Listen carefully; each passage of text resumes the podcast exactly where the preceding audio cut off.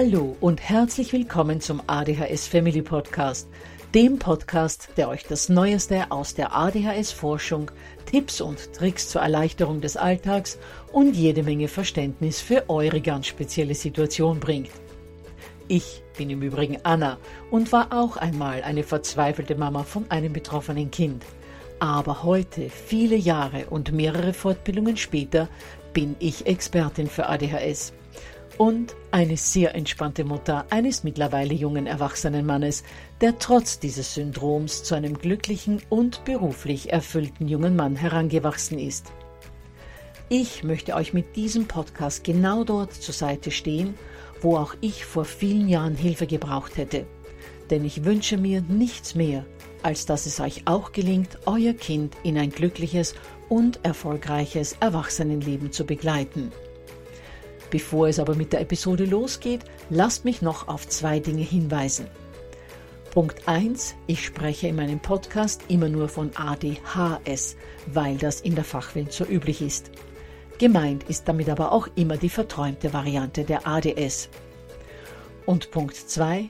Die Werbungen, die im ADHS Family Podcast geschaltet werden, dienen der Finanzierung von Projekten, die der gesamten ADHS-Community zugutekommen – denn sie werden für die Produktion von Erklärvideos für Kinder oder für das familiäre Umfeld, für die Informationsweitergabe an Pädagogen, Diagnostiker und Ärzte sowie für spezielle ADHS-Projekte herangezogen.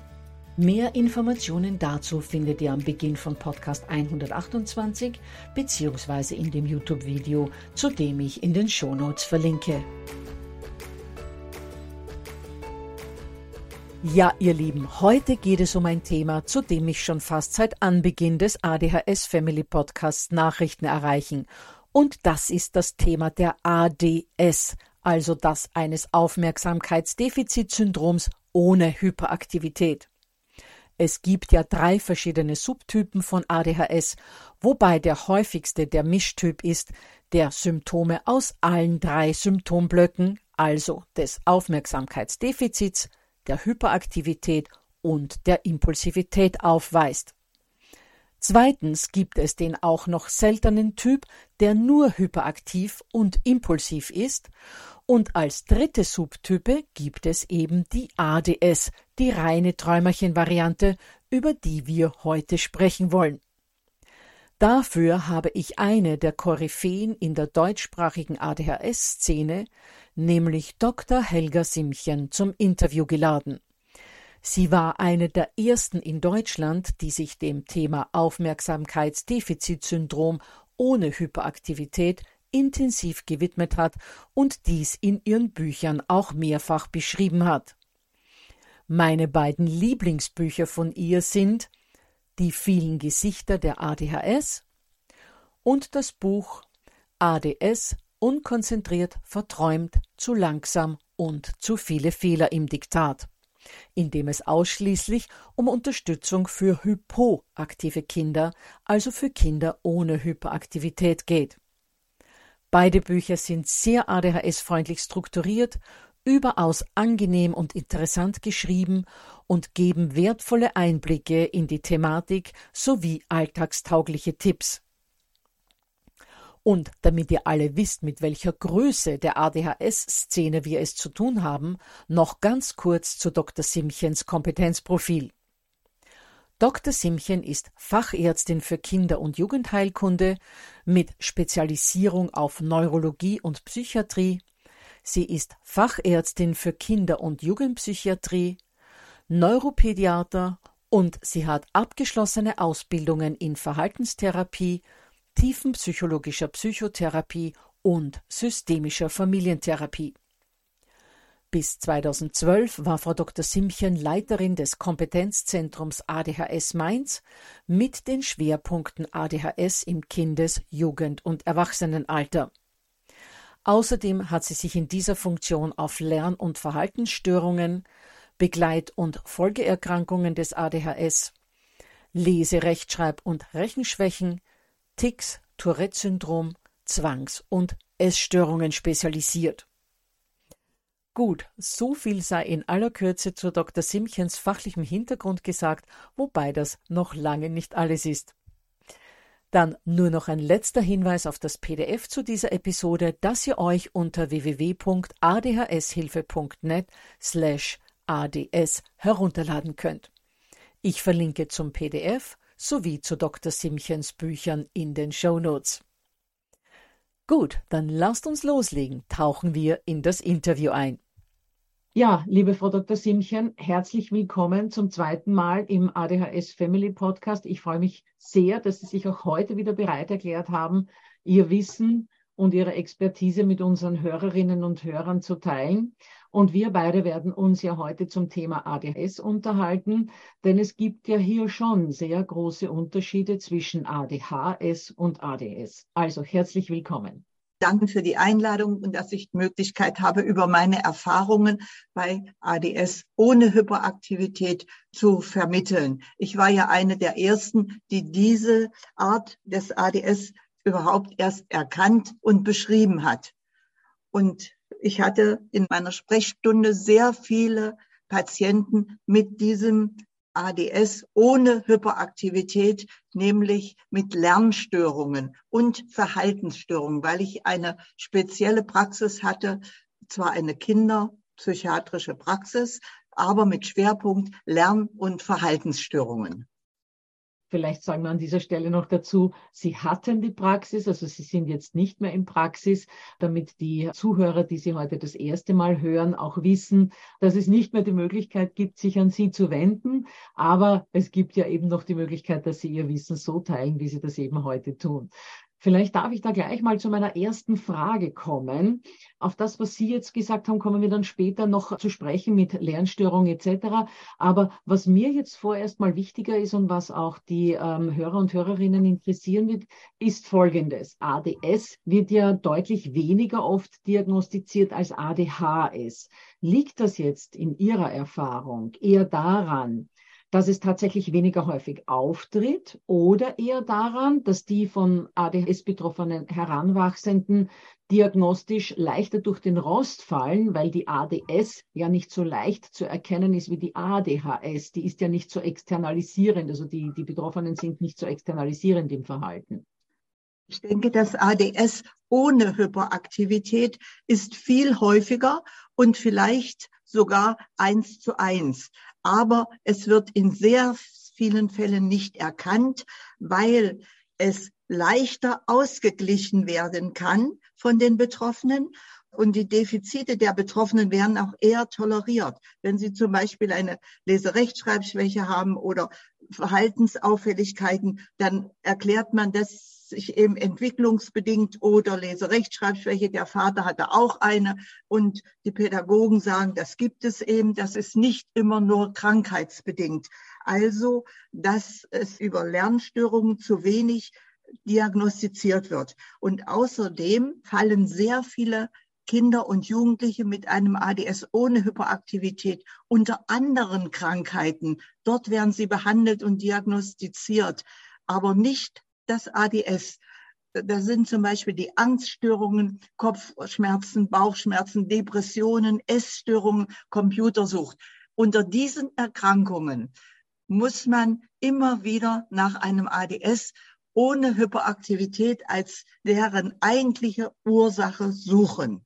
Und außerdem wird immer wieder gesagt, Jungen haben wir Hyperaktivität. Das stimmt auch. Aber es gibt auch sehr viele Jungen mit einem ADS ohne Hyperaktivität. Es gibt ja noch sehr viele Pädagogen, die auch Lernstörungen behandeln, ohne dass sie an ein ADS denken und auch Erfolg haben. Aber Lernstörungen sind nur ein Teil. Deshalb leiden die Kinder oft weiter. Ja, und bei einem Mädel denkt man dann vielleicht noch mit ein wenig Erfahrung doch an ADS. Aber das Klischee ist ja so, wie Sie jetzt gerade erwähnt haben, eher das, dass man sagt, okay, die Jungs leiden ja äh, in der Regel an ADHS, das heißt so ein verträumter, langsamer Junge, da denkt man gar nicht an ADS, sondern eben sieht nur diese Sekundärstörungen, die sich dann häufig daraus ergeben und denkt nicht an die eigentliche Ursache der ADS. Also die Jungs haben es dann noch schwieriger in der Diagnose als die Mädels die haben es noch schwieriger und man sollte auch dran denken, wenn man als Eltern oder als Therapeut einen Jungen hat, der unter Mobbing leidet. Das ist typisch für einen ADS bei Jungen ohne Hyperaktivität. Außer Lärmstörungen ja vor allen Dingen Schwierigkeiten haben, sich sozial anzupassen und zu behaupten. Ein zweites wichtiges Symptom des ADS ohne Hyperaktivität. Ja, und das sowohl bei Jungs als auch bei Mädels, weil die einfach nicht diese innere Kraft haben, sich abzugrenzen, weil sie auch immer wieder merken, sie versagen, sie kommen sich minderwertig vor und das sind natürlich die genau. besten Voraussetzungen, ein Mobbingopfer zu werden. Genau, das schlechte Selbstwertgefühl und die Schuldgefühle. Die Schuldgefühle, die man sich für sein Versagen gibt und die innere Verunsicherung als Ursache für so ein Mobbingverhalten. Das heißt, kann man sagen, in welchem Verhältnis Jungs und Mädchen von ADS betroffen sind? In der Wissenschaft steht es immer so, dass die Betroffenheit von ADS bei Jungs zu Mädchen so 1 zu 3,5 ist. Das ist zurzeit die aktuelle Zahl in der wissenschaftlichen Literatur. Aber es wird noch zu viel zu wenig das ADS ohne Hyperaktivität erkannt. Letzten Endes wird sich diese Zahl noch verringern, sodass sie vielleicht eine Echtzahl 1 zu 2 gibt. Aber das hängt ab von der Qualität der Diagnostik. Ja, Frau Dr. Simchen, äh, jetzt einmal zu den Unterschieden zwischen ADHS und ADS. Den meisten Eltern ist ja bekannt, dass es sich bei ADHS um die Variante mit Hyperaktivität handelt und bei ADS um die Subtype von Betroffenen, die nur verträumt ist. Aber diese oberflächliche Unterscheidung wird doch der doch etwas komplexeren Realität ja gar nicht ganz gerecht. Können Sie dazu den Unterschieden dieser beiden Subtypen etwas mehr sagen? Natürlich haben beide Subtypen viel gemeinsam. Man muss grundsätzlich sagen, die Hyperaktivität ist auch bei dem ADS ohne Hyperaktivität vorhanden, aber viel diskreter. Diese Kinder drehen an den Bleistift, knabbern an Fingern oder äh, trippeln immer mit den Füßen, haben eine innere Unruhe. Die fällt aber nicht so sehr auf. Bei dem hyperaktiven Typ ist sie führend, störend und diagnoseweisend. Aber auch das ADS ohne Hyperaktivität hat immer eine gewisse innere Unruhe. Oft muss man nur danach fragen oder es erkunden. Dann die Konzentrationsschwäche. Natürlich haben beide Typen das. Das ADS ohne Hyperaktivität, diese Kinder sind langsamer, sie reagieren verzögert. Deshalb nenne ich diese Kinder auch hypoaktiv, im Gegensatz zu den Hyperaktiven. Die Hyperaktiven reagieren schnell, unkontrolliert, impulsiv. Die Hypoaktiven zurückhaltend, verspätet. Es dauert immer, ehe sie in ihrem Gehirn die Frage verarbeitet haben. Und dann prüfen sie erst, sage ich was oder blamiere ich mich wieder, überprüfen das dreimal, ehe sie eine Antwort geben. Beide haben auch Auffälligkeiten in der Feinmotorik, beide Typen. Sie können die Strichführung oft nicht bremsen. Ihre Schrift ist krakelig, wenn sie schnell schreiben. Sie können Linien nicht einhalten, weil immer verschiedene Bereiche der Informationsarbeitung bei beiden beeinträchtigt sind. Dann die Hyperaktiven verteidigen sich sofort. Meist sind sie nichts gewesen. Sie leiden auch nicht so sehr zu Anfang unter dem ADS, weil sie gelernt haben, anderen die Schuld zu geben. Während Kinder mit einem ADS ohne Hyperaktivität viel mehr leiden. Sie geben sich die Schuld und können sich nicht erklären, warum sie äh, keinen Erfolg haben, keine Anerkennung kriegen und halten sich deshalb vielleicht für dumm, während die hyperaktiven Kinder sofort immer anderen die Schuld geben. Habe ich in der Praxis oft erlebt der Lehrer ist schuld, der kann nicht gut erklären, der ist schuld. Dadurch gleichen sie ihr schlechtes Selbstwertgefühl oder entwickeln gar nicht zu Anfang so ein schlechtes Selbstwertgefühl und leiden nicht so sehr wie die Kinder mit einem ADS ohne Hyperaktivität. Die leiden sehr zeitig. Die merken schon im Kindergarten, dass sie anders sind, dass sie sich in der Gruppe nicht so behaupten können, dass sie ausgegrenzt werden. In der Reaktion unterscheiden sich also beide deutlich, um das nochmal zusammenzufassen. Die überschießende, schnelle, unkontrollierte Reaktion der Hyperaktiven und die viel zu langsame Reaktion der Hypoaktiven.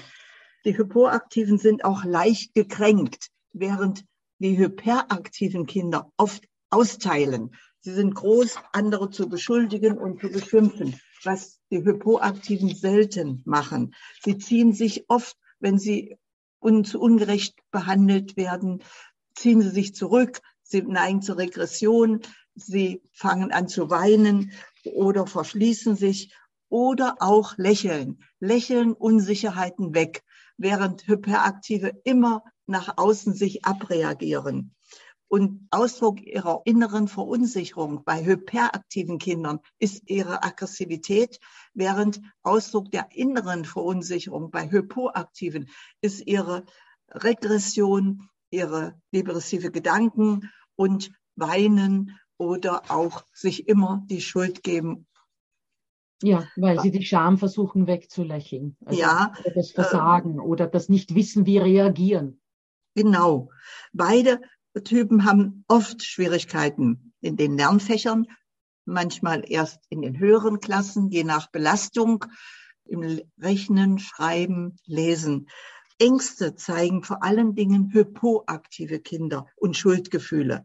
Hyperaktive entwickeln erst viel später Ängste, wenn ihr Selbstwertgefühl leidet. Das leidet bei den hyperaktiven Kindern in der Regel etwas später, meist nicht im, schon in der Kindergartenzeit oder im, in den ersten Klassen der Schule. Ein äh, hyperaktives Kind, dem ist es egal, ob es auffällt oder nicht. Es behauptet sich, ich bin halt so und passt da. Während ein hypoaktives Kind immer von Anfang an darum bemüht ist, nicht aufzufallen und sich anzupassen. Das sind eigentlich so die wichtigsten Unterschiede, wie ich sie jetzt so aus dem Stegreif sagen kann. Also vieles von dem, was Sie da sagen, werden sich jetzt natürlich sehr viele Eltern mit ihren Kindern da drin wiedererkennen. Wobei ich sagen muss, dieser schlechte Selbstwert, dieses etwas weglächeln, manchmal sogar clownesk sich zu verhalten, was natürlich äh, externalisierend ist, das kenne ich natürlich auch von hyperaktiven Kindern, also Kindern mit der Hyperaktivität in der Diagnose.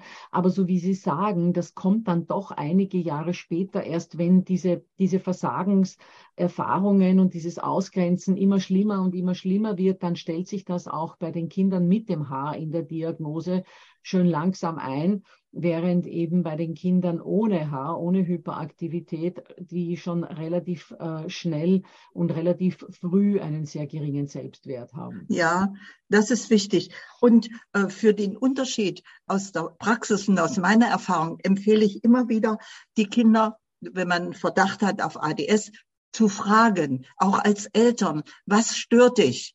Und da erfährt man von den hyperaktiven Kindern immer zuerst, die anderen stören mich. Während die hypoaktiven in der Regel dann antworten, dass äh, sie selbst Probleme haben. Mich stört, dass ich nicht so gut lesen kann, dass mich die anderen nicht anerkennen, dass mich keiner bemerkt oder, oder dass ich so schnell weinen muss äh, oder mich nicht durchsetzen kann. Das ist eigentlich auch ein wichtiger Hinweis. Und was ich auch empfehle, man kann ja mit den Kindern so einen Zaubertest machen und sagen, wir werden jetzt mal die Familie in Tiere verwandeln. Und dann äh, entweder lässt man es sagen, welche Familienmitglieder in welche Tiere verwandelt werden, oder man lässt es aufzeichnen. Und da findet man sehr häufig, dass die Hyperaktiven sich als aggressive, durchsetzungsstarke Tiere zeigen, während die Hypoaktiven immer Mäuse, Fische oder ganz kleine Kriechtiere sind.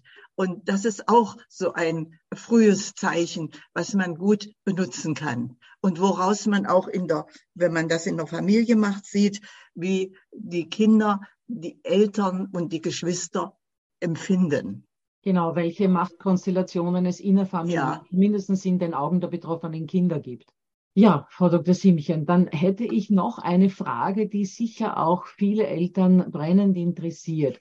Es ist ja so, dass gar nicht so wenige Kinder mit ADS auch recht impulsiv reagieren. Sehen Sie das eigentlich eher als Kardinalsymptom oder entsteht dieses impulsive Reagieren im Sinne von ungehaltenem Reagieren eher durch das häufige Versagen und das Scheitern der betroffenen Heranwachsenden?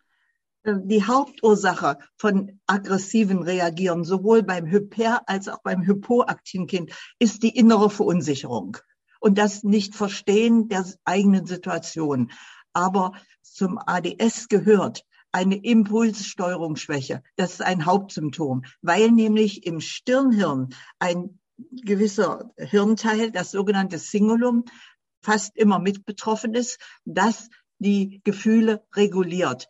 Und deshalb können Kinder mit einem ADS ohne Hyperaktivität auch impulsiv reagieren, sehr sogar. Nur oft verzögert und überraschend für alle anderen. Aber das ist ein Hauptsymptom. Wenn man sie provoziert, können sie auch für die Umgebung überraschend plötzlich so aggressiv reagieren. Diese Impulssteuerungsschwäche ist immer dabei. Wobei sie beim hypoaktiven Kind auch manchmal nur unkontrolliertes Weinen ist, besonders bei Jugendlichen, die, für die ja Weinen dann schon ein belastender Faktor ist. In manchen Situationen können sie die Tränen nicht unterdrücken und weinen, auch als Ausdruck einer Impulssteuerungsschwäche, besonders beim ADS ohne Hyperaktivität. Ja, das habe ich auch schon oft bemerkt, dass Jugendliche, die ja nach außen hin doch äh, sehr, sehr stark schon wirken wollen, das aber gar nicht schaffen und dass von ADHS und ADS betroffene junge Menschen, junge Heranwachsende, also in der Pubertät, deutlich häufiger mit Weinen reagieren, ja. ähm, bei Frust, bei Aggression, bei äh, Verzweiflung als neurotypische Kinder. Ja, ja, ja, als Ausdruck dieser Impulssteuerungsschwäche, die deutlich bei beiden vorhanden ist, aber beim hypoaktiven Kind im Allgemeinen diskreter. Die speichern oft die ganze Wut auf und das kommt dann mit einem Mal raus. Das erlebt man sehr oft, dass die Umgebung überrascht ist, wie stark das Kind plötzlich reagiert, das ja sonst so angepasst und ruhig sich verhält. Ja, das ist dann einfach dann irgendwann mal der Tropfen, der das fast zum Überlaufen bringt, weil während ja. die Kinder mit Hyperaktivität meist in der Sekunde sehr heftig reagieren können und sich da gar nichts anstaut, ist es bei hypoaktiven Kindern, also ohne das H in der Diagnose, ja häufig so, wie Sie es jetzt gerade beschrieben haben. Die fressen sozusagen alles in sich rein, einige Zeit lang und irgendwann kommt es aber dann doch zum Ausbruch und zur Explosion. Und, und typisch für diese hypoaktiven Kinder ist auch, dass sie sich manchmal zu Hause ganz anders verhalten wie in der Schule oder im Kindergarten. Dort sind sie ruhig angepasst, während sie zu Hause doch richtig manchmal kleine Tyrannen sind, weil sie sich dort nicht bremsen. Das hört man auch oft. In der Praxis habe ich das oft erlebt, dass die Eltern sagen, äh, mein Kind wird in der Schule so gut geschildert. Ich glaube, die Lehrer spricht von einem anderen Kind. Zu Hause reagiert es ganz anders. Ja, das höre ich sowohl von ADHS äh, Kindern als auch von ADS betroffenen Kindern, aber deutlich häufiger von Kindern, die das H in, nicht in der Diagnose haben. Ja, wenn es also so ist, wie wir bis jetzt gehört haben, dass die Unterschiede doch sehr deutlich sind, äh, zumindest in Teilen. Was hat denn das für therapeutische Konsequenzen? Gibt es hier unterschiedliche Therapieansätze für die beiden Subtypen? Ja, also man fragt immer das Kind, was es für Probleme hat. Und man beginnt die Behandlung mit den Problemen des Kindes, worunter es leidet. Und wenn Üben alleine nicht hilft, dann sollte man Medikamente ansetzen, weil das Kind sonst zu sehr leidet und nicht mehr motiviert ist, weiter zu üben. Medikamente, Methylphenidat, das Mittel der Wahl und auch Amphetamine. Nach meiner Erfahrung in der Praxis habe ich bei dem ADS ohne Hyperaktivität mit Methylphenidat immer sehr gute Erfolge gehabt. Wenn aber eine gewisse depressive Veranlagung da ist, oder auch eine starke Impulssteuerungsschwäche, was besonders auch hypoaktive Jungen bieten, dann habe ich auch Erfolge gehabt mit Amphetaminen. Und das sollte man dann als Reservemittel bei diesen Kindern einsetzen.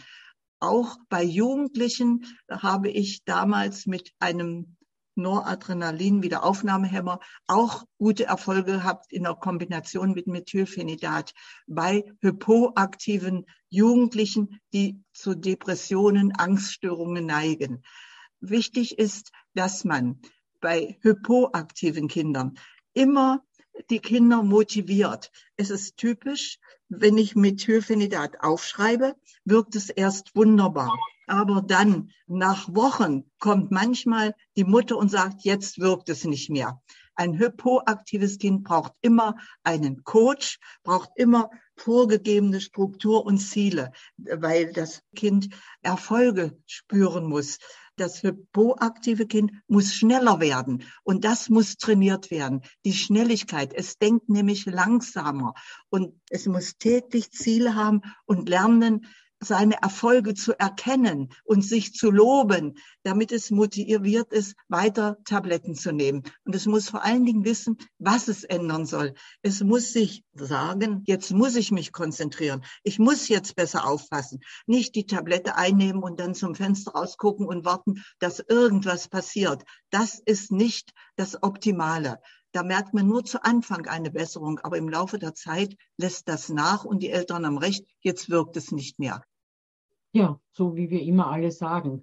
Die Kinder nur medikamentös zu versorgen, alleine ist es natürlich nicht. Deswegen sprechen wir ja immer von einem multimodalen Ansatz und dazu gehört nicht nur noch zwei Extratherapien wie Ergotherapie oder Verhaltenstraining, sondern da ist eigentlich gemeint, dass die Eltern sich so im Sinne einer Psychoedukation auch informieren sollten und dann ihr Kind eben gut unterstützen sollen. Also das ist für mich immer diese wichtige Kombination.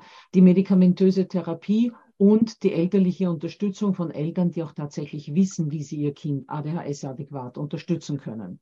Richtig. Man muss mit den Eltern kindbezogene, also problembezogene Lern- oder Verhaltensstrategien äh, arbeiten und vorgeben. Denn was soll die Therapie bewirken? Es müssen sich Lernbahnen bilden. Das neuronale Netz im Gehirn eines ADS, das ist viel zu fein, weil es ja reizüberflutet ist. Und es hat zu wenig Lernbahnen. Dadurch kann zu wenig Gelerntes zum Langzeitgedächtnis kommen dort abgespeichert werden und es kann auch nicht schnell genug wieder abgerufen werden. Und das verbessert sich nur durch Üben, wenn sich dann viele neuronale Netze und Verbindungen in einer gewissen dicken Lernbahn entwickeln können. Deshalb ist regelmäßiges Üben wichtig als therapeutischer Bestandteil. Genau, unterstützt von Medikation, denn ohne Medikation schaffen ja. wirklich die wenigsten Kinder überhaupt mal zu üben, weil es zu ja. anstrengend ist. Und Sport ist für Kinder mit einem ADS ohne Hyperaktivität auch sehr wichtig. Sie müssen nämlich schneller werden. Und da dienen Sportarten wie Tischtennis, Federball oder Tischfußball, alle Sportarten, Ballsportarten, wo sie schnell reagieren müssen. Das ist wichtig, denn dann bilden sie viele motorische Bahnen auf, die auch oft die Basis sind für die Entwicklung guter kognitiver Bahnen. Sport ist ein wichtiger therapeutischer Bestandteil für Kinder mit einem ADS ohne Hyperaktivität. Natürlich für Hyperaktive auch, aber Hypoaktive brauchen Sportarten, damit sie lernen, schneller zu handeln und zu reagieren.